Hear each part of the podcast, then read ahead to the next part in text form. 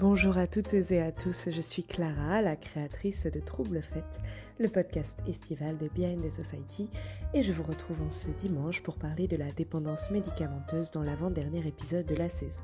Trouble Fête, Trouble Fête, Trouble Fête, Trouble Fête, Trouble Fête. Pour cela, j'ai convié trois invités de qualité. Le premier s'appelle Antoine Lagaude et il travaille actuellement en Belgique en tant que psychiatre addictologue. Le second, vous le connaissez déjà si vous êtes un auditeur assidu de notre podcast, puisqu'il nous a déjà fait l'honneur de répondre à nos questions la semaine dernière lors de l'épisode sur la cocaïne, c'est Jeff Favatier.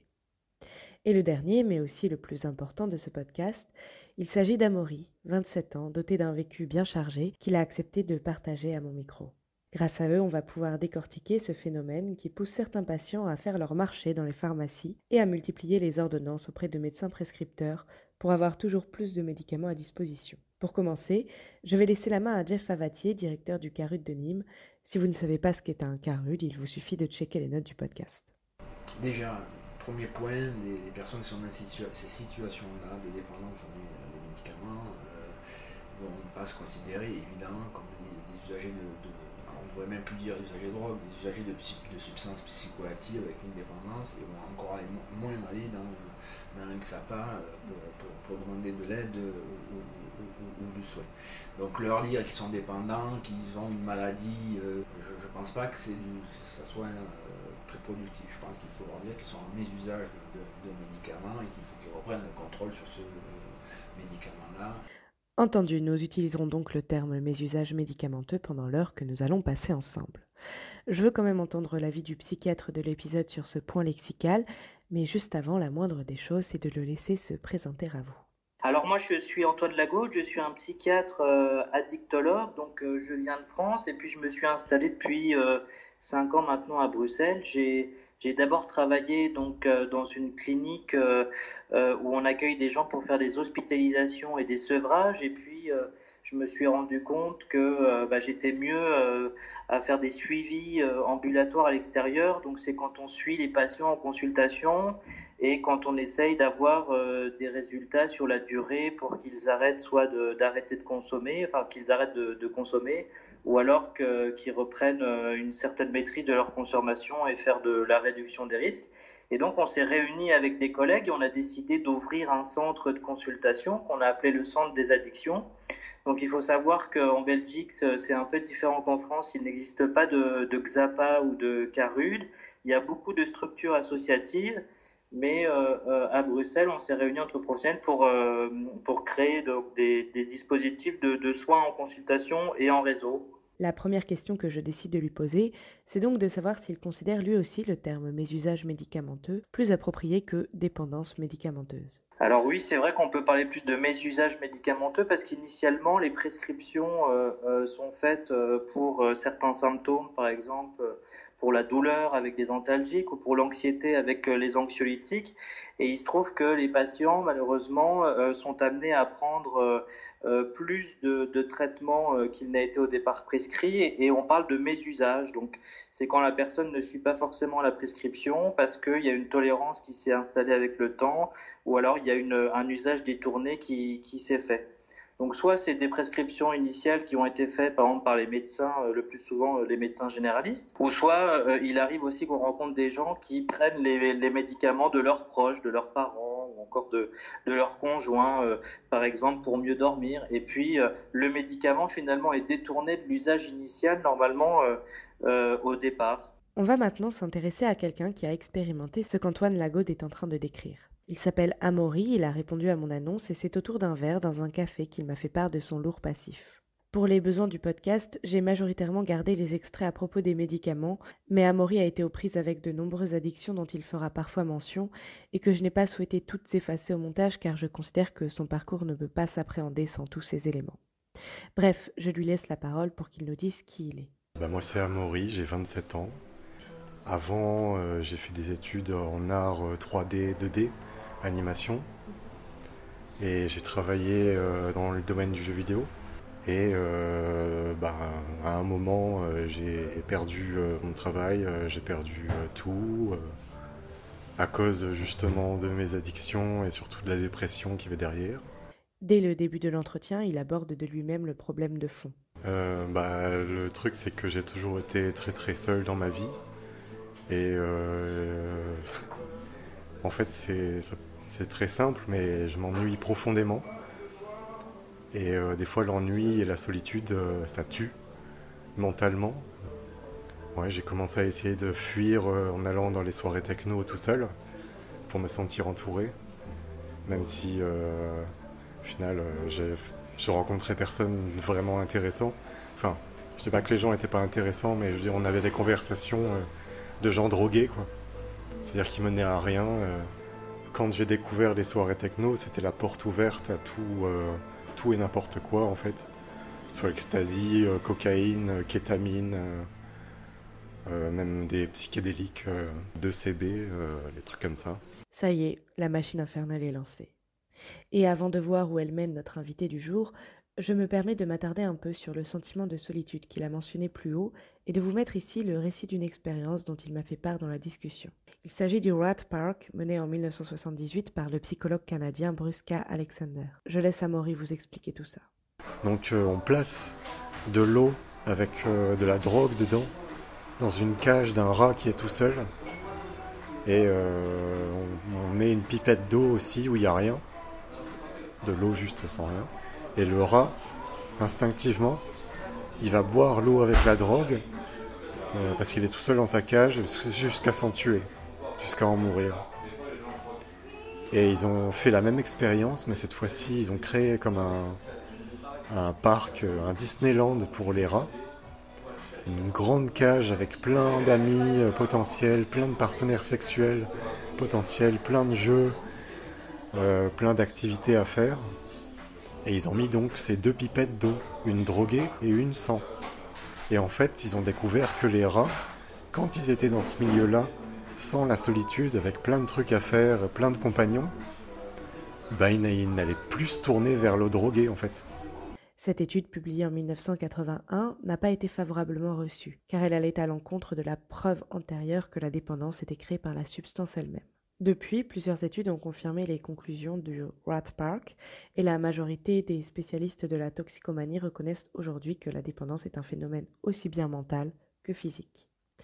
Mais on va un peu vite en besogne là. Avant de creuser les causes de l'addiction, il serait bon de voir comment elle est née et comment elle s'est matérialisée chez Amaury. Lors de cette période techno qu'il mentionnait tout à l'heure, il est parti de Lille pour travailler à Paris. Il a alors quitté le domaine familial et a peu à peu sombré dans l'alcoolisme en plus de la prise récréative de toutes les substances qu'il a énumérées il y a quelques minutes. Néanmoins, le sentiment de vide ne le quitte pas. C'est là que l'on rentre dans le vif du sujet. En fait, euh, l'épisode avec les médicaments, ça a commencé justement avec la première fois que j'ai vu un psychiatre. Je le voyais parce que ma dépression commençait à prendre de plus en plus d'ampleur dans ma vie, à un tel point que vraiment j'arrivais plus à me lever le matin, j'arrivais plus à accomplir des tâches euh, trivial. Et euh, à un moment, euh, j'avais une copine à l'époque, et je lui disais, euh, même, tu peux pas me filer des antidépresseurs pour voir ce que ça fait, etc. Enfin bref, j'étais un peu naïf. Et elle me dit, il faudrait que tu consultes des professionnels, en fait. Et c'est ce que j'ai fait. Mais la première fois que j'ai vu un psychiatre qui m'a prescrit des médicaments pour la première fois de ma vie, tout de suite, j'ai vu ça comme euh, ça y est, j'ai un nouveau truc avec lequel me défoncer. Euh, j'ai vu ça comme des bonbons, comme un truc récréatif. Je me suis dit, ah, euh, ce qui paraît, le Xanax, etc., ça fait du bien et tout. je vais tester direct. Je crois que direct, dès, dès lors que je suis sorti du psychiatre, je suis allé dans une épicerie m'acheter une bouteille d'eau et je me suis enfilé une plaquette entière juste pour voir ce que ça faisait. Est-il besoin de préciser que ce n'est pas un truc à reproduire chez vous? Probablement pas, mais ça ne mange pas de pain de le rappeler. Bref, si Amaury est déjà à ce stade dans un mésusage assez extrême, et ce dès la première ordonnance, il arrive que ce soit beaucoup plus progressif. Je demande donc à Antoine Lagaude s'il y a des critères qui peuvent alerter sur le fait que la consommation d'un patient est en train de lui échapper. Alors les symptômes, euh, euh, peut-être avant qu'on rentre déjà dans la dépendance, euh, les symptômes, ça va être une augmentation donc, des prises qui n'ont pas forcément été prévues, ou alors des, répartitions qui sont mauvaises sur la journée, c'est-à-dire des traitements réservés normalement, par exemple des hypnotiques pour dormir qui sont pris plus tôt ou en plus grande quantité, voire même parfois le matin, et puis c'est quand le, patient nous redemande des prescriptions de manière régulière, ou alors parfois ça arrive qu'il nous dise qu'il a perdu une boîte ou que ça s'est égaré. Ou... Voilà, donc ça c'est des petits signes qui nous font, euh, qui, qui, doivent nous alerter sur le fait qu'il euh, y a une augmentation donc, du nombre de prises ou un usage qui est détourné. Là, on parle du côté patient et de ce qui permet à ce dernier d'acquérir à minima du recul, au mieux de la lucidité sur sa consommation. Mais il y a quelqu'un d'autre qui a aussi du pouvoir dans cette histoire, et ce dès la première chaîne du maillon. C'est le médecin prescripteur. J'interroge Amaury pour savoir s'il a été informé des risques liés aux mésusages médicamenteux avant de recevoir l'ordonnance. Il m'a pas prévenu, euh, mais par contre, euh, je me suis mangé une claque au deuxième rendez-vous où je l'ai vu. Parce que euh, ben, l'ordonnance, elle durait juste pour un mois. Je crois que je l'ai vu peut-être une ou deux semaines après. Et je lui ai dit, bah, j'ai déjà plus rien en fait. Et il m'a dit, comment ça se fait? Bah, j'ai tout pris. Et là, il m'a dit, euh, mais vous savez que je peux vous faire interner de force euh, en HP euh, pour ce que vous venez de me dire. Et j'étais là, non, je savais pas. je vais faire attention. Mais ça m'a pas empêché de continuer après. Hein. Juste, j'ai plus été voir ce psychiatre là. Ouais, ok, donc c'est ça. Donc en fait, quand ce psychiatre-là il dit ça, tu sors sans ordonnance du coup? Ou il t'en refait Il m'en a refait une. Ok. Et ensuite, euh, ton addiction, tu l'entretiens en voyant euh, différents psychiatres. C'est ça. Oui. Bon, le tableau est dressé, l'addiction est lancée et Amaury va passer plusieurs années à faire son petit chimiste avec les pilules des médecins. Il serait facile d'inculper le premier en se disant qu'il aurait dû l'informer mieux. En réalité, le problème est complexe et s'il est évident que la réduction des risques est indissociable d'une meilleure qualité d'information donnée aux patients, personne ne peut garantir que ça aurait empêché Amaury d'avaler quand même sa plaquette de Xanax en sortant pour expérimenter une défonce médicamenteuse. Petit rappel quand même. En 2018, Le Monde publiait un article dans lequel on apprenait que plus de 10 000 personnes succombent chaque année en France à une mauvaise utilisation de médicaments. Ce chiffre a été donné par le collectif Bon Usage du médicament et il montre que les conséquences d'un mésusage médicamenteux ne sont pas anodines, d'autant que s'ajoutent à ces décès plus de 130 000 hospitalisations qui durent en moyenne une dizaine de jours. Alors que fait le système de santé face à ce problème? Eh bien, pour parler prosaïquement, il galère. Et voici pourquoi. Donc voilà, c'est quand même quelque chose qu'on a du mal à, traiter en, France. Malheureusement, par manque de moyens, et, parce que la situation quand même des XAPA euh, aujourd'hui, euh, enfin, globalement, y compris, j'ai envie de dire, du soin en addictologie et, par extension, même si j'aime pas faire ce, lien, mais par extension au domaine de la psychiatrie, euh, c'est comme tous les autres secteurs, l'effondrement de moyens fait qu'évidemment on va parer aux, situations les, plus, les plus extrêmes, les plus importantes. Et les, personnes en situation de, dépendance aux médicaments ne euh, sont pas forcément euh, dans une priorité euh, dans le paradigme et dans le, process de, de ces établissements. Ça a le mérite d'être clair. Mais cette impuissance liée à ce manque de moyens financiers n'empêche pas à la sphère médicale d'évoluer. C'est en tout cas ce que laisse entendre Antoine Lagaude. Eh ben, on, apprend évidemment de plus en plus à pouvoir informer donc les patients. On apprend aussi à connaître euh, euh, les différents effets secondaires. Alors, c'est vrai que les psychiatres ont tendance à proposer des, des traitements pour l'angoisse, euh, tout comme le médecin généraliste, comme par exemple les anxiolytiques. Mais on y revient de plus en plus. On apprend assez rapidement maintenant, durant nos formations, bah, que l'usage des anxiolytiques ne doit pas forcément être systématique ou que ça doit être fait dans des temps les plus courts possibles, parce qu'en effet, on a un des, mécanismes de dépendance qui peuvent s'installer. Et donc, euh, euh, c'est au bon vouloir finalement de chaque professionnel de prendre aussi le temps avec le patient, de pouvoir l'informer des risques et surtout de pouvoir euh, expliquer le mécanisme en fait au patient pour que le patient sache aussi de lui-même ce qui est mieux pour lui en termes de médicaments. Dans l'idéal, donc, le patient a reçu tous les outils qui lui permettent d'être maître de sa consommation. Mais dans le cas d'Amaury, il y a fort à parier que ça ne l'aurait pas empêché de plonger quand même, au vu de la problématique qu'il traversait à cette période de sa vie. Il soulève un point intéressant sur la spécificité du mésusage médicamenteux. Les médicaments, déjà, bah, c'est très discret. Hein. Personne ne le remarque. Quand je déambulais dans la rue avec ma bouteille d'alcool Donc je fumais mon joint, bon, c'est tout le monde le voit, hein, mais les médicaments, personne ne le voit. Et surtout au niveau des effets, c'est plus facile à cacher. Vous allez voir que cette dernière phrase va quand même être un peu nuancée par la suite au vu de ce qui lui est arrivé, mais juste avant, je lui demande ce qu'il prenait à l'époque comme médicament.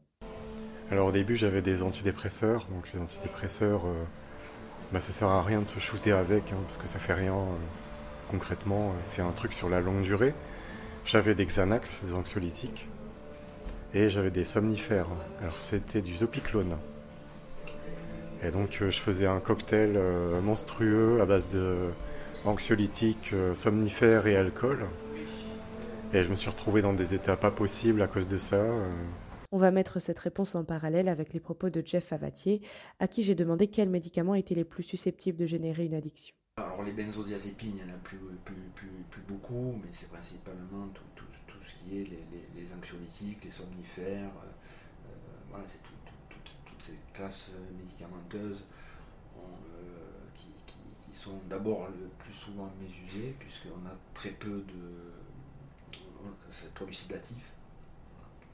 Donc évidemment, il y a la question des, antalgiques euh, opiacés de classe 2 ou, euh, qui, génèrent, même si on n'est pas dans la situation euh, états-unienne, hein, avec la crise qu'ils connaissent, hein, ils n'en sont pas sortis d'ailleurs, la crise qu'ils connaissent depuis une vingtaine d'années. Euh, donc principalement, euh, ce sont ces deux classes de médicaments, enfin ces deux, ces deux catégories de médicaments, puisque dans les, tout, ce qui est des anxiolytiques sont différentes euh, familles, mais encore une fois, ce sont des produits plutôt à tendance sédative, hein, ce pas des excitants, mais des sédatifs, et, et des antalgiques. Donc, Amaury consomme à ce moment du récit principalement des produits à tendance sédative. À 24 ans, il fait le cocktail de trop, celui dont les effets inquiètent tant la personne qui partage sa vie qu'elle va contacter le 18. Je me suis retrouvé une fois chez les pompiers, c'était assez humiliant. Je m'étais retrouvé à complètement plus savoir aligner euh, deux phrases, à coucher dans mon lit, à être à moitié dans les vapes, à moitié dans le coma, à m'être pissé dessus. Et euh, ma copine rentrait chez moi à ce moment-là, elle me voyait comme ça et elle était là, euh, tu veux que j'appelle les pompiers Je suis là, oui, vas-y. Suite à cet épisode, Amaury n'est pas interné. Il rentre chez lui à Paris et reprend le même rythme qu'avant. On est encore loin d'une quelconque prise de conscience, en tout cas en termes d'actes. Sauf qu'à un moment, sa copine ne parvient plus à gérer la situation et décide d'appeler la mère d'Amaury, qui reprend en main les choses et lui demande de revenir sur l'île pour l'accompagner dans son combat contre ses addictions et contre la dépression. Il accepte et quitte la vie parisienne. En apparence, le cocon familial semble lui faire du bien, mais dans le fond, ça ne s'arrange pas tellement. Mais les addictions continuaient en fait. C'est-à-dire c'était un peu maîtrisé parce que j'étais euh, dans le cadre familial, mais bon, euh, il y avait toujours une forte addiction à la weed. Il y avait aussi toujours un peu d'alcool euh, et surtout, surtout des médocs en fait parce que j'avais toujours la main libre sur, euh, sur les plaquettes. Fin 2019, alors qu'un petit virus appelé Covid-19 commence à prendre de l'ampleur en Europe, Amaury perd son emploi. Et puis le premier confinement arrive et il décide de voir un psychiatre en libéral à ce moment-là. Et a priori, cette fois pas uniquement dans le but de renflouer sa boîte à pharmacie. Je l'interroge en essayant de savoir si ça lui a fait du bien. Le psychiatre, euh, j'avais l'impression qu'au final, euh, il me faisait parler un peu dans le vide juste pour combler les 30 minutes de séance. Il me posait des questions, mais sans vraiment. Euh, j'avais l'impression qu'il s'en foutait un peu et qu'au final, j'étais juste là pour repartir avec une ordonnance. Décidément, pour l'instant, la sphère médicale ne lui est pas d'un grand secours dans son parcours. Je me tourne vers Antoine Lagotte pour qu'il me donne le point de vue du spécialiste. Je veux savoir comment un psychiatre devrait réagir, selon lui évidemment, quand il réalise que le patient qui le consulte est manifestement dans un mésusage médicamenteux. Alors d'abord, il faut essayer de savoir s'il y a une dépendance qui s'est installée, euh, euh, notamment une dépendance comportementale ou une dépendance physique. Donc, l'idée c'est pas de retirer d'un coup euh, les médicaments donc du patient s'il est devenu donc dépendant, mais surtout de faire de l'information, de la psychoéducation et essayer de voir avec lui s'il y a une, euh, une, tolérance qui s'est installée et une dépendance. Le mieux, c'est quand même que euh, le patient se rende compte de lui-même, de sa difficulté à gérer ses traitements, parce que euh, le risque, c'est que si on ne fait pas ce travail avec lui et qu'on arrête les prescriptions d'un coup, et si le patient ne veut pas, eh ben, il peut prendre une consultation avec un autre médecin et se faire represcrire. Et donc, on arrive comme ça avec des situations, on a des patients qui ont deux, trois, quatre médecins, ils font le tour en fait donc des médecins ou des pharmacies, et puis euh, euh, finalement euh, en cherchant comme ça des, médecins non prescripteurs. Bon, alors évidemment, le cas, le plus le plus fréquemment rencontré, c'est pas ça, mais l'idée c'est vraiment d'entretenir une discussion ouverte avec le patient, qu'il y ait une confiance qui puisse s'installer et que le médicament ne devienne pas un objet de chantage pour avoir des informations, recueillir donc des informations, il faut que, il faut que l'alliance puisse être, créée au mieux si on veut pouvoir reprendre la, la, la main sur, euh, sur les processus donc, de prescription. Alors ensuite, il y a aussi un gros travail qui est fait bah, de psychoéducation sur ce que le patient peut ressentir ou l'angoisse qu'il peut ressentir à l'idée, par exemple, de rebaisser euh, son dosage ou de devoir l'arrêter, parce qu'on a aussi beaucoup de patients qui anticipent des effets d'arrêt, alors que si on leur explique bien euh, spécifiquement la durée d'action donc des molécules, le fait que euh, faire la différence entre un symptôme de sevrage ou alors une anxiété de faire un sevrage, c'est complètement différent eh ben, on, avec une confiance qui s'installe progressivement, on peut faire en sorte que le patient re-régule sa, consommation donc de traitement, peut-être éventuellement trouver des substitutions à, à, ces médicaments pour que ça, soit plus simple pour lui de, pouvoir contrôler les doses. Et puis on arrive petit à petit quand même à, limiter euh, les mésusages ou à éviter que le patient euh, fasse un peu son marché euh, euh avec différents médecins. Cette alliance patient-médecin il va encore falloir plusieurs années à Maury pour la conclure. Pour l'instant, il en est au stade où il est seul avec ses pilules, qu'il continue d'avaler, sans aucune considération pour les doses indiquées sur les ordonnances. Néanmoins, il y a une personne dans l'histoire avec qui il doit désormais composer et qui n'était pas là lorsque sa dépendance a vu le jour. C'est sa mère. Euh, J'essayais de cacher à ma mère que je, faisais n'importe quoi avec les médicaments, mais à un moment quand même, euh, quand elle me demandait... Euh fais voir, euh, voir la boîte un peu euh, et que je lui montrais, euh, bah voilà, il n'y en a plus. Il me disait, t'as tout pris déjà Je fais oui. Donc c'était c'était une grosse engueulade. Et ça s'est répété comme ça plusieurs fois, jusqu'à ce qu'en fait elle contrôle les médicaments, elle les cache dans sa chambre, et elle me donne juste le strict nécessaire tous les jours.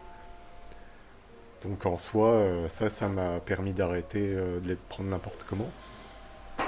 C'était, c'était un peu infantilisant, mais c'était, avec le recul, c'était vraiment nécessaire en fait hein, qu'elle fasse ça.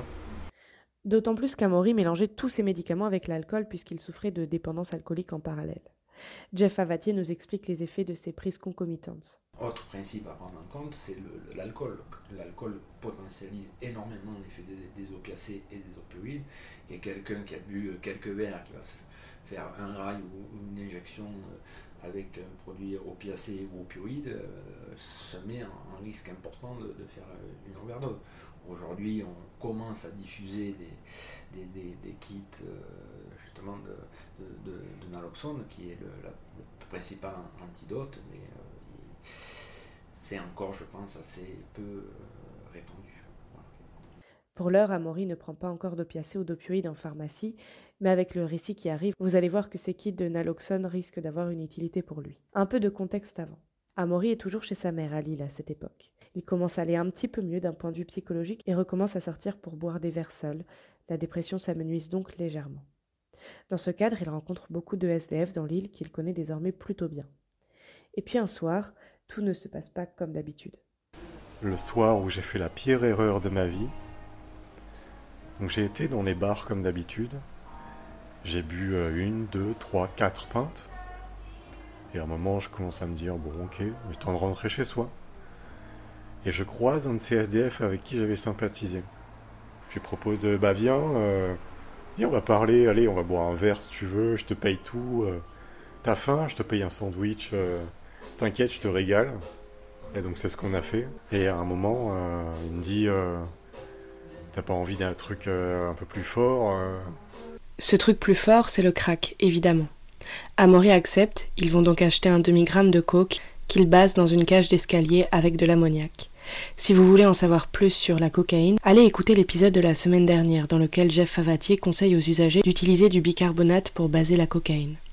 Le bicarbonate étant sous forme de poudre, l'ingestion n'aurait pas pu être possible et dans ce cas précis, ça aurait évité un drame. Mais je me tais car je suis en train de vous spoiler. Gardez simplement à l'esprit que l'ammoniac est très agressif pour l'organisme. Sur ce, je laisse Amaury poursuivre son récit. Très décevant comme effet. Sachant que j'étais déjà utilisateur de cocaïne, mais en sniff, euh, relativement expérimenté, donc ça à côté, euh, je trouvais que c'était vraiment décevant. Mais bon, c'était pas le problème en fait. Le problème c'était que plus tard, il m'a fait euh, dans la soirée, on s'est mis en marche après. Et j'étais, j'étais un peu bourré toujours, un peu défoncé. Mais j'avais très soif. Et justement, à un moment, il, je sais plus, il voulait peut-être rouler une clope, un truc comme ça. Il me fait Tiens, ma bouteille d'eau, deux secondes. Et je suis d'accord. Et du coup, je bois. C'était une bouteille d'eau cristalline. Mais ce que je savais pas, en fait, euh, je me suis rendu compte euh, très très très rapidement. Parce que ça fait pas du bien. C'est que c'était pas de l'eau à l'intérieur. C'était l'ammoniac qui servait pour baser la cocaïne. Que j'ai bu comme ça d'une traite.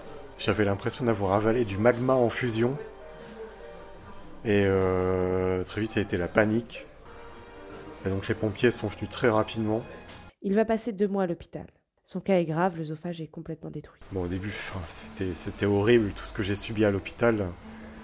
Je ne sais pas si c'est euh, l'occasion de rentrer dans les détails, mais j'ai subi vraiment les, pires trucs les plus désagréables possibles. C'est vu que c'était euh, directement en lien avec euh, ma bouche, ma gorge, mon œsophage, mon estomac. Voilà quoi. Pendant son séjour à l'Oston, on va lui poser une première prothèse de dilatation qui lui permet de manger de la nourriture mixée. Juste avant de sortir, on la lui change et on lui en met une deuxième. Alors vous vous demandez peut-être le rapport entre cet épisode et son mésusage médicamenteux. Rassurez-vous, on y vient. On m'a laissé sortir avec ça, mais euh, déjà, déjà rien qu'à l'hôpital, quand j'étais euh, toujours avec cette prothèse, ça faisait un mal de chien c'était un mal, une douleur insoutenable. Et donc j'étais euh, sous tramadol euh, ou sous dérivé de tramadol. Euh, il y avait aussi de, l'atarax. Donc tout ça c'était sous traitement, sous contrôle hospitalier. Mais, mais je leur disais, mais moi il m'en faut beaucoup plus que ça en fait, parce que vos doses c'est bien, mais ça fait un mal de chien monstrueux. Et euh, mais je me, je, me tuais à leur dire que c'était pas assez ce qu'ils me donnaient, que j'avais besoin de plus. Mais c'était pas, c'était pas pour me défoncer, hein, vraiment. Euh, c'est parce que euh, j'en dormais pas de la nuit, je me tortillais, je geignais de douleur toute la journée. Et j'avais l'impression d'être incompris en fait. Et donc bref, ils m'ont laissé sortir à un moment avec une grosse prescription de tramadol. Et là, on peut parler du tramadol. Donc c'est un dérivé de l'opiacé, enfin des opioïdes, des opiacés, je sais pas c'est quoi la différence entre les deux, mais bref. Le tramadol, c'est un peu, euh, c'est un peu comme euh, de, de l'héroïne en pilule, quoi, ou de la morphine en pilule. Bref, c'est très similaire. Au niveau des effets, c'est un peu la même chose.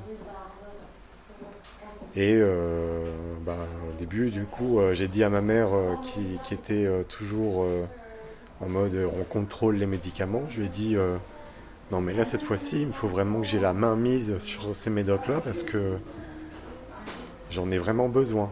Je crois que j'avalais beaucoup plus de tramadol que, ce qui était nécessaire. à un point que je, faisais des suées nocturnes il y a des moments où j'en prenais tellement que le risque avec ça, comme avec tous les opiacés, c'est la dépression respiratoire. Et je me souviens de nuits où j'en prenais euh, des quantités monstrueuses. Et en fait, c'est un, effet très euh, sédatif. Donc on a vite envie de dormir, mais le gros risque, c'est qu'on dorme, qu'on s'endorme, et qu'on fasse une dépression respiratoire pendant son sommeil. Donc euh, je devais respirer manuellement pendant des heures et des heures sans essayer de dormir. C'était terrible. Oh, beaucoup d'informations en très peu de temps. On va donc prendre les choses dans l'ordre avec Antoine Lagaude, à qui je propose de nous expliquer d'abord la différence entre opiacés et opioïdes.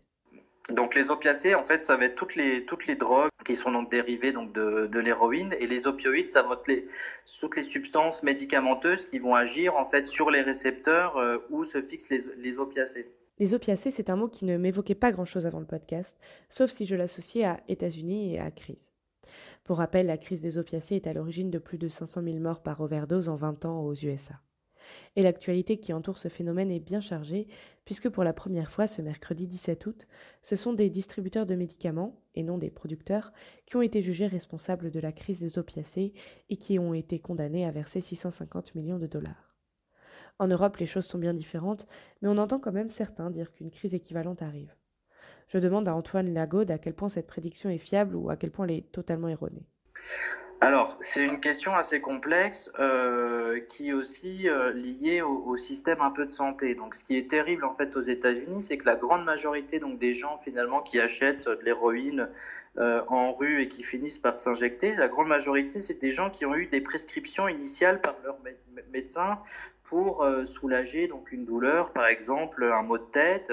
Donc la différence, c'est qu'il y a eu un gros lobby pharmaceutique qui a poussé finalement les médecins à prescrire ce type de médicaments et en niant tous les risques euh, d'effets secondaires, notamment de dépendance.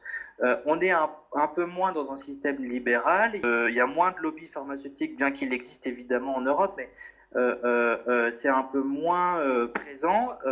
Néanmoins, euh, par exemple, pour le cas de la Belgique, ils ont arrêté euh, euh, d'un coup un médicament qui s'appelle le Valtran, qui est un palier 2 très proche en fait donc des, des, opiacés. Et donc, on a actuellement une bonne partie de, des gens qui prenaient ce médicament qui se retrouvent à court et finalement qui essayent comme ça, tant bien que mal, d'essayer de trouver des traitements de substitution. Alors, enfin, en tout cas, d'autres traitements pour soulager donc leur sevrage. C'est quelque chose qui peut euh, malheureusement exister. Euh, on n'est pas dans une vague euh, d'épidémie en Europe comme comme c'est le cas comme c'est le cas aux États-Unis parce que il y a quand même une bonne formation donc des médecins et il y a quand même un très bon réseau de soins avec une bonne couverture avec une une bonne possibilité un bon accès donc à tout ce qui est traitement de substitutif quand on a une dépendance aux opiacés. Pour le coup, on va quand même rendre hommage aux, médecins prescripteurs. Je pense que l'utilisation euh, en, France des, des, des, des, opioïdes et des opiacés euh, est plutôt euh, aujourd'hui euh, bien maîtrisée et, finalement, euh, évidemment qu'il y a encore des, usagers de drogue qui qui mésusent pardon, avec leur, traitement de, substitution, mais qui sont des, qui étaient dépendantes voilà, de, produits illicites. Voilà même si je pense que ça, se, réduit petit à petit, c'est-à-dire qu'on a beaucoup moins de détournements par mois injectables, de, de, de, substitution qui étaient prescrits en ville, qu'il y a une vingtaine d'années, c'est très clair, hein, la demande en termes de, matériel stérile euh, se réduit euh, considérablement. Aujourd'hui, c'est à peu près euh, 40% des personnes qui viennent euh, au CARUD qui besoin d'un matériel d'injection. On voit bien l'évolution et, et, et, je crois que sur la question du fentanyl notamment, puisqu'il faut appeler un chat un chat, le produit qui a été problématique aux États-Unis, c'est le fentanyl. Mm -hmm. C'est quand même un produit qui est 80 fois plus puissant que la morphine. Pas 8 fois, c'est 80 fois plus puissant que la, la morphine, où en gros, euh, sous l'action des, des, des, laboratoires, les, les, agences américaines ont, ont, permis que ça soit euh, prescrit pour des, des, des, comme des antalgiques mineurs pour une entorse, etc. etc. Et en partie des gens qui ont, qui ont bénéficié de ces traitements, je ne pense pas qu'ils connaissaient tout à fait l'ensemble des risques auxquels ils s'exposaient, et notamment parce qu'on a dit que ce n'était pas addictif. Pour le coup, Amaury avait été prévenu que le tramadol était addictif. Et d'ailleurs, le médecin généraliste qu'il va voir peu après sa sortie de l'hôpital, quand il se retrouve à court dentalgique, ne prend pas de pincette avec lui. C'est le moins qu'on puisse dire. Donc le médecin généraliste avec lequel euh, enfin qui m'a passé un sérieux savon quand je lui ai dit que j'avais déjà plus rien, euh, comme j'avais fait avec le psychiatre à l'époque. Euh, ah bah non, euh, non, j'ai plus de tramadol là. Et il me fait mais comment ça, vous avez plus de tramadol vous avez tout pris, mais vous êtes conscient que ça peut vous tuer? Et vraiment, euh, il m'a engueulé, mais vraiment euh, sévèrement, quoi. Il me lâchait plus. euh, dites-moi, dis-moi, dites-moi combien vous avez pris. Et je disais, mais je sais plus, je sais plus. euh. Allez, allez-y, dites-moi. Mais vous, êtes sérieux là? Vous voulez vous tuer ou quoi? Vous êtes suicidaire, mais ça va pas bien dans votre tête. Et euh, enfin bref.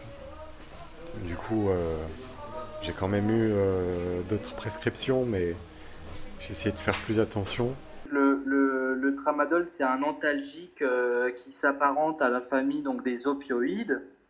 Donc, il va agir sur les récepteurs des opioïdes, euh, euh, qui n'est pas aussi puissant euh, que, la morphine ou encore comme d'autres traitements comme le, fentanyl, néanmoins qui peut être prescrit fréquemment comme antalgique quand on a donc des douleurs ou en post-hospitalisation. Après, par exemple, une chirurgie. Donc, c'est très efficace pour, pour soulager donc, la douleur. Le problème, c'est qu'il y a un risque de, de devenir dépendant. Alors, il y a la dépendance physique qui peut s'installer avec euh, euh, un- une tolérance, c'est-à-dire qu'on va être obligé d'en prendre euh, progressivement de plus en plus pour ressentir donc les mêmes effets, c'est-à-dire l'effet antalgique qui atténue donc la douleur.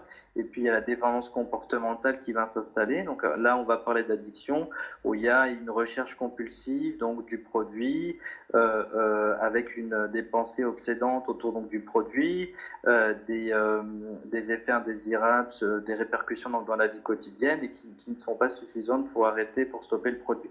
Donc on est dans le cadre finalement d'une dépendance euh, euh, qui s'apparente à la dépendance aux, opiacés où, quand on arrête, on va avoir un sevrage physique qui va apparaître, qui est très, euh, très désagréable avec des douleurs musculaires, de la diarrhée, une, irritabilité assez intense, une anxiété, et, et- donc c'est très très désagréable. Ces sensations désagréables, Amaury va devoir y passer, mais un peu plus tard.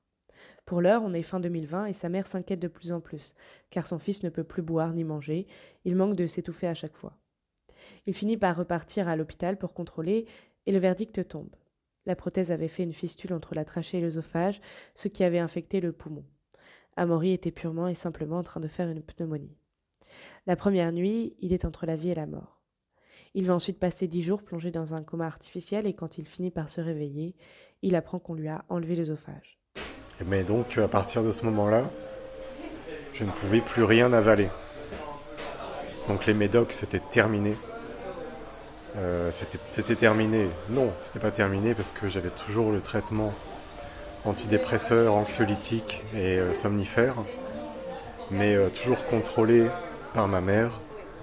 Et euh, sauf qu'on les broyait en fait avec un, petit truc, euh, un petit truc qui sert à broyer les médicaments pour les réduire en poudre pour les mettre avec de l'eau et les injecter dans ma sonde pour me voilà pour garder le traitement. Je sais que plusieurs fois euh, j'ai essayé de redemander à ma mère parce que je me sentais capable de, de revoir la main mise sur les médicaments, mais euh, tout de suite je, fais- je refaisais n'importe quoi avec, ou bien des fois en fait euh, à un moment, euh, bah, elle me laissait les médicaments à broyer moi-même dans le, petit broyeur. là. Et en fait, ben, je les gardais de côté, comme ça pendant plusieurs jours, peut-être pendant voilà, 5-6 jours, pour en avoir assez, pour tout injecter ce que j'avais accumulé pendant ces 5-6 jours d'un coup. Ça n'a duré qu'un temps et après, euh, on a fait un pacte tous les deux où euh, vraiment... euh, j'ai accepté, c'est toujours le cas aujourd'hui, qu'elle contrôle complètement mes médicaments et depuis c'est totalement ok. Cet épisode a lieu fin 2020 et aujourd'hui encore, c'est sa mère qui contrôle le traitement qu'il prend. Je l'interroge sur les potentiels effets de manque qu'il a ressentis suite à cette décision. Les médicaments, quand on prend par exemple des somnifères pour dormir tous les jours, il y a un manque parce que après quand on arrête le sevrage, il est difficile parce qu'on n'arrive plus à dormir sans. Donc je faisais des nuits blanches, j'arrivais plus à dormir sans mon somnifère du soir. Euh, c'était un vrai problème euh, que j'ai dû régler. euh, Enfin ça a pris du temps à régler. pareil, quand j'étais à l'hôpital, parfois j'avais plus mes antidépresseurs à disposition, on me les coupait. je me sentais très très triste. D'un coup, je pleurais tous les jours. avec les anxiolytiques, ben, si je les prends pas, depuis des années que j'en prends maintenant, bah, je vais faire de l'anxiété sociale. Quand je sors dans la rue qu'il y a beaucoup de monde, je me sens pas bien. On comprend bien que si Amaury a laissé tomber ses dangereux cocktails, les médicaments restent encore une béquille dans sa vie. Mais on n'est qu'en 2020 dans son récit, il reste encore beaucoup à dire. Juste avant, je pose une question à Jeff Favatier qui me trotte dans la tête depuis un moment. Est-ce que les médicaments qui génèrent des addictions sont tous encadrés par des ordonnances ou est-ce qu'il en existe en vente libre en France? On a eu certains médicaments euh, hors prescription. Alors, on va prendre un exemple qui est aujourd'hui révolu, c'était les, produits codéinés hein, qui étaient, qui étaient en, vente libre, hein, les, sirops antitoussifs, euh, etc., qui étaient quand même euh, dosés de façon importante en codéine, qui a donné lieu même, j'ai envie de dire, bien évidemment, entre guillemets, au, phénomène du crunk hein, aux États-Unis, qui s'est un petit peu importé euh, en, Europe, mais de façon moins, importante, ou dans le milieu du, rap afro-américain, la, consommation de ces sirops euh, mélangés avec d'autres euh, médicaments était extrêmement prisée, et, évidemment avec une addiction, puisque la codéine est un dérivé de, l'opium, c'est un, un, opiacé ou un opioïde selon s'il est modifié en laboratoire, on connaît un opiacé qui va générer une, accoutumance si on en consomme trop.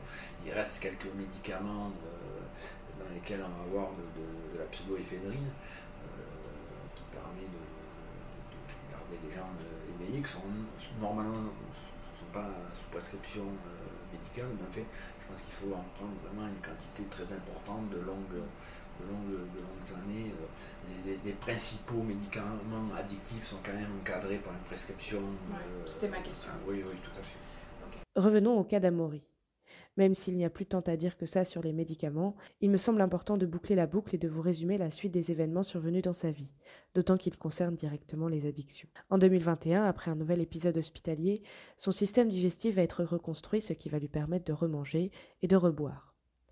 L'alcool redémarre alors, ainsi que les drogues dures par le biais de soirées techno à Lille à partir de l'été 2021. Là, c'est vraiment n'importe quoi, pour reprendre ses propos. Après une prise d'héroïne, il finit aux urgences en dépression respiratoire. Après une prise de kétamine, il fait un chaos, une overdose de kétamine, seul dans la rue, durant laquelle il se fait tout voler. Quand il se réveille, il rentre pieds nus chez lui. Les envies suicidaires se font alors de plus en plus présentes. En désespoir de cause, il se rend au CMP où l'infirmier psy lui dit ça. Mais moi j'ai envie de vous poser une question, c'est euh, est-ce que vous avez envie de vivre? Est-ce que vous avez envie de survivre? Ou est-ce que vous avez envie de mourir? Parce que vous avez le choix là en fait. Hein. Là actuellement vous êtes en train de survivre. Mais euh, vous avez tout à fait le choix de vivre, ou mourir, c'est comme vous voulez. Hein. Quelques semaines plus tard, il retourne voir une psychiatre qui lui demande d'arrêter de boire, dans la mesure où il est toujours sous antidépresseur. Là encore, il ne répond pas, mais cette recommandation ne lui glisse pas dessus, ou en tout cas plus comme avant. C'est début mai 2022 que le déclic se produit. Enfin, l'alliance avec son médecin généraliste va se construire. Il conclut un pacte avec lui. Si le médecin accepte de doubler sa dose d'antidépresseur, il lui promet d'arrêter l'alcool totalement. Et miracle, il s'y tient. Après discussion avec le médecin généraliste, avec les psys, avec les psychiatres, et le pacte qu'on a conclu, j'ai commencé à me dire ok, j'ai vraiment envie que les antidépresseurs fonctionnent. Donc, euh, bah d'accord, j'arrête l'alcool, c'est décidé. Et de là, s'ensuit une remontada qui dure encore, euh, bah, qui dure aujourd'hui euh, toujours, toujours un mois et demi. je suis toujours là avec le même esprit qu'avant. C'est-à-dire que très très vite, le fait de sortir de ce cercle vicieux, de m'empêcher de, boire, ça a été très vite une énorme fierté en fait, parce que mon alcoolisme il durait tellement depuis des années. Je me disais, mais je suis en train, je suis en train d'accomplir quelque chose là. Il me semble que c'est le moment opportun pour lister les aides à votre disposition si jamais vous souffrez vous-même de mes usages médicamenteux, ou que vous connaissez des proches pour qui c'est le cas et qui ne savent pas vers qui se tourner les, aides ou les soins quand on a un, problème, une problème de substance, ils sont très variés. Donc, on peut consulter un spécialiste en fait donc de l'addiction. On peut consulter euh, son médecin généraliste, par exemple, qui a prescrit pour lui demander de l'aide, pour, euh, pour connaître dans son réseau si euh, s'il y a justement des spécialistes. On peut aller donc dans les XAPA, on peut aller aussi dans les, dans les CARUD. Et il y a aussi des groupes d'entraide qui sont assez intéressants à recommander, comme par exemple les narcotiques anonymes où en fait ça, ça va vraiment permettre à, la personne de mieux prendre conscience donc de son problème, de pouvoir s'identifier aussi à des gens qui euh, ont pu se sortir de, de leurs problèmes et donc c'est un vrai levé motivationnel qui peut être aussi intéressant à déployer quand les gens ont honte ou se sentent stigmatisés ou n'osent pas parler de ça donc à leur médecin. Donc ça peut euh, aider à une prise donc de conscience et à augmenter la motivation à se prendre en charge. Je questionne Amaury sur son rapport aux médicaments aujourd'hui et surtout sur le manque potentiel lié aux habitudes de ses anciennes prises. Mais il m'arrête vite et m'explique qu'il n'avait de toute façon pas de rituel à proprement parler. Par rapport aux médicaments, c'est assez difficile euh, de parler de rituel parce que je prenais ça vraiment n'importe quand, euh, j'avais pas vraiment de rituel axé autour de ça. C'était euh, quand je voulais, n'importe quel moment de la journée. Quand c'était le tramadol, bah, c'était quasiment du matin au soir principalement parce que j'avais mal, parce que j'avais une douleur physique à combler, mais aussi euh, parce que j'avais clairement envie de me défoncer, hein, on va pas se mentir. Cette envie de défonce, c'est le nerf de la guerre pour Antoine Lagaude. Lui, il mise tout ou presque sur la réduction de risque. Parce que la base pour un professionnel de la santé, c'est quand même de garder le patient en vie. L'idée, au mieux, c'est euh, le minimum qu'on puisse faire avec des personnes qui ont un mésusage médicamenteux, c'est de réduire au maximum le risque euh, qu'ils puissent avoir donc des problèmes euh, liés justement à la prise de médicaments. Donc c'est par exemple les overdoses, c'est par exemple euh, les maladies transmissibles quand on est par exemple dans un cas de mésusage avec des injections. C'est par exemple les surdosages, les accidents de la route, euh, euh, les conduites à risque, les problèmes de comportement, euh, les chutes chez les personnes âgées, par exemple, qui prennent donc des benzodiazépines. ça peut être aussi les problèmes de, dépression respiratoire quand, les personnes prennent d'autres traitements au niveau respiratoire. C'est vraiment une démarche de réduction donc, des risques. Donc d'abord, pour que même si la personne ne veut pas ou n'arrive pas à arrêter de prendre ses médicaments, on puisse faire en sorte qu'elle les prenne bien. Donc le mieux, quand c'est comme ça, c'est aussi qu'il y ait un seul prescripteur qui puisse aussi passer un contrat avec le patient, lui disant, bah voilà, moi je vous prescris les médicaments dont vous avez besoin parce que euh, euh, votre cerveau le réclame, votre corps le réclame, mais la contrepartie, c'est que euh, vous venez me voir moi, et puis on essaye de faire en sorte que d'abord on stabilise votre consommation et, vous consommez sans danger, ou en tout cas avec le moindre danger possible. Il me semble que c'est précisément ce positionnement qui a permis à Amaury et à son médecin généraliste de se rencontrer à un endroit où la confiance allait pouvoir s'instaurer. Aujourd'hui, Amaury voit la vie en rose, après des années d'addiction. Il est toujours sous traitement antidépresseur, mais l'alcool et les autres substances sont sortis de sa vie, tout comme sa confusion entre médoc et bonbons à défonce. Il le sait et il le dit. Il y aura des moments plus durs que d'autres et les rechutes seront tentantes. Mais il est confiant. Et j'ai totalement arrêté de me considérer comme une merde parce que je me. Franchement, en fait, avec le recul, euh, après tout ce que j'ai affronté, euh, je suis pas une merde du tout, en fait. je suis un battant. Mais au final, se défoncer, euh, c'est juste fuir la réalité. C'est s'anesthésier le temps d'un moment, mais ça règle rien, en fait. Ça n'a pas réglé le souci de fond et quand je parle de soucis de fond, c'est bel et bien la dépression. Et on peut parler encore plus du fond de ce truc-là. C'est surtout la solitude en fait. Genre ça y est, euh, ça fait long, tellement longtemps, depuis des années que j'ai pas tenu autant de temps sobre. Il n'y a, plus rien qui peut m'arrêter là. Je suis, euh, ça y est, je, suis parti pour euh, pour devenir Superman, je sais pas, mais Là, là, là, je me sens bien, là. Et on lui souhaite évidemment de continuer à se sentir bien encore longtemps. De mon côté, je vais vous abandonner sur ces quelques paroles d'espoir, mais avant, je veux bien entendu remercier Antoine Lagaude pour son expertise, Jeff Favatier pour sa disponibilité et Amaury pour sa confiance. C'était un épisode intense et celui de la semaine prochaine le sera tout autant, bien que nous changerons totalement de registre. En effet, on va aborder la dépendance sexuelle. Alors si le sujet vous intéresse ou vous intrigue, Rendez-vous dimanche prochain à 15h sur Behind the Society. Et d'ici là, n'hésitez pas à consulter la retranscription écrite de cet épisode disponible sur notre site internet. Sur ce, prenez soin de vous. Le podcast qui laisse parler les addictions, c'est tous les dimanches à 15h sur Behind the Society. Trouble fait, trouble fait, trouble fait, trouble fait. Trouble.